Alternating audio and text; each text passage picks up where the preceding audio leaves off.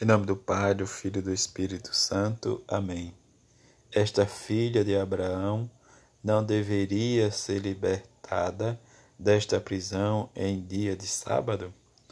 Segunda-feira da trigésima semana do tempo comum, Evangelho de Lucas, capítulo 13, versículo de 10 a 17.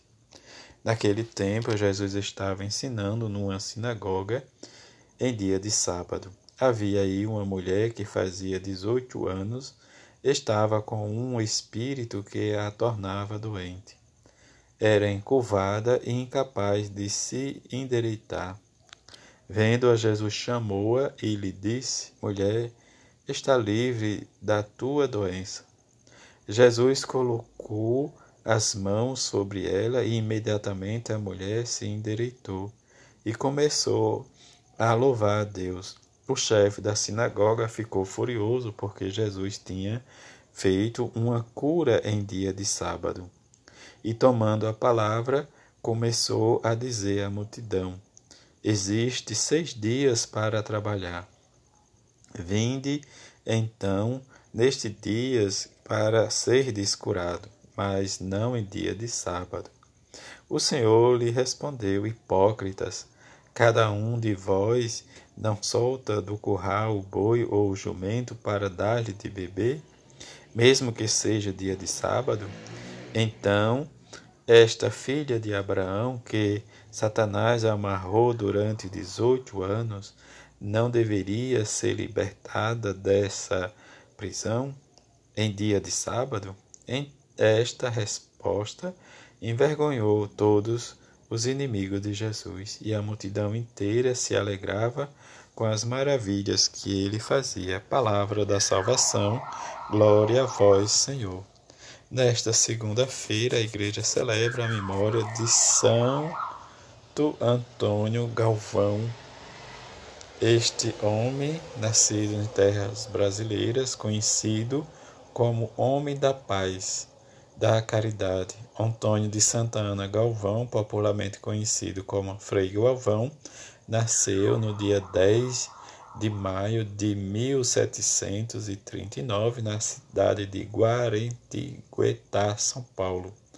Frei Galvão Antônio, português natural da cidade de Farol, em Portugal, e de Isabel Leite de Barro, naturalmente da cidade de Pindamonhangaba, em São Paulo. O ambiente familiar era profundamente religioso. Antônio viveu com seus irmãos numa casa grande e rica, pois seus pais gozavam de prestígio social e influência política. O pai, querendo dar uma formação humana e cultural segundo suas vantagens, mandou Antônio, com a idade de 13 anos, a Bahia a um fim de estudo no Seminário dos Padres Jesuítas. Em 1760 ingressou no noviciado da província franciscana da Imaculada Conceição, no convento de São Boaventura, na capitania do Rio de Janeiro. Foi ordenado sacerdote no dia 11 de julho de 1762, sendo transferido para o convento de São Francisco, em São Paulo. Em 1774, fundou o recolhimento de Nossa Senhora da Conceição da Divina Providência, hoje Mosteiro da Imaculada Conceição da Luz das Irmãs Concepcionistas da Imaculada Conceição. Diante desta pequena biografia, que nós possamos ver a caridade de Frei Galvão, que brilhou sobretudo como fundador do Mosteiro da Luz, pelo carinho com que formou como as religiosas e pelo que deixou nos seus estudos.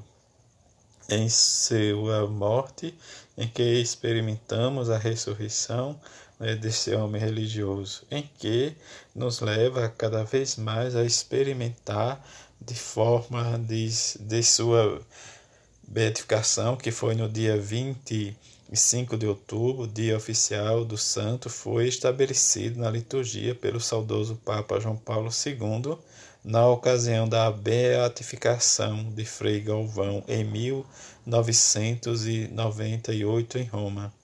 Com a canonização do primeiro santo que nasceu e viveu e morreu no Brasil, 11 de maio de 2007, o Papa Bento XVI manteve a data de 25 de outubro, festa de Santo Antônio de Santa Ana Galvão, que rogai por nós, assim seja. Amém. No Evangelho que escutamos de hoje, na sua memória, em que a contraversão desde o milagre de, desta mulher que vivia 18 anos encurvada, diz, como nos diz o próprio evangelista. Diante disto, da cura que Jesus realizou no sábado, né, que deixou furioso, né, diz o o chefe da sinagoga, Jesus faz a pergunta: É permitido salvar ou deixar morrer? Diz uma filha de Abraão. Diante disso, que todos ficaram embaraçados e furiosos, né? Com a, a resposta de Jesus, a interrogação, em que nós possamos sempre, a exemplo do Frei Galvão, levar o Evangelho de Jesus para salvar a todos, em que, diante mesmo das dificuldades em que vivemos, precisamos sempre estar reavivando, reservando este amor de Deus, a sua misericórdia, para buscar sempre novos meios, novas situações em que nos leva a este encontro com Jesus. A exemplo de São Galvão, nós possamos sempre beber desta fonte, que é o Evangelho, dentro dessa pedagogia criativa de Jesus, em que, mesmo diante dos seus acusadores, ele chamou, diz a mulher, impôs as mãos e ela ficou curada imediatamente. Que esta fé e que a fé que nós recebemos da igreja possamos experimentar cada vez mais este amor misericordioso de Jesus para com cada um de nós.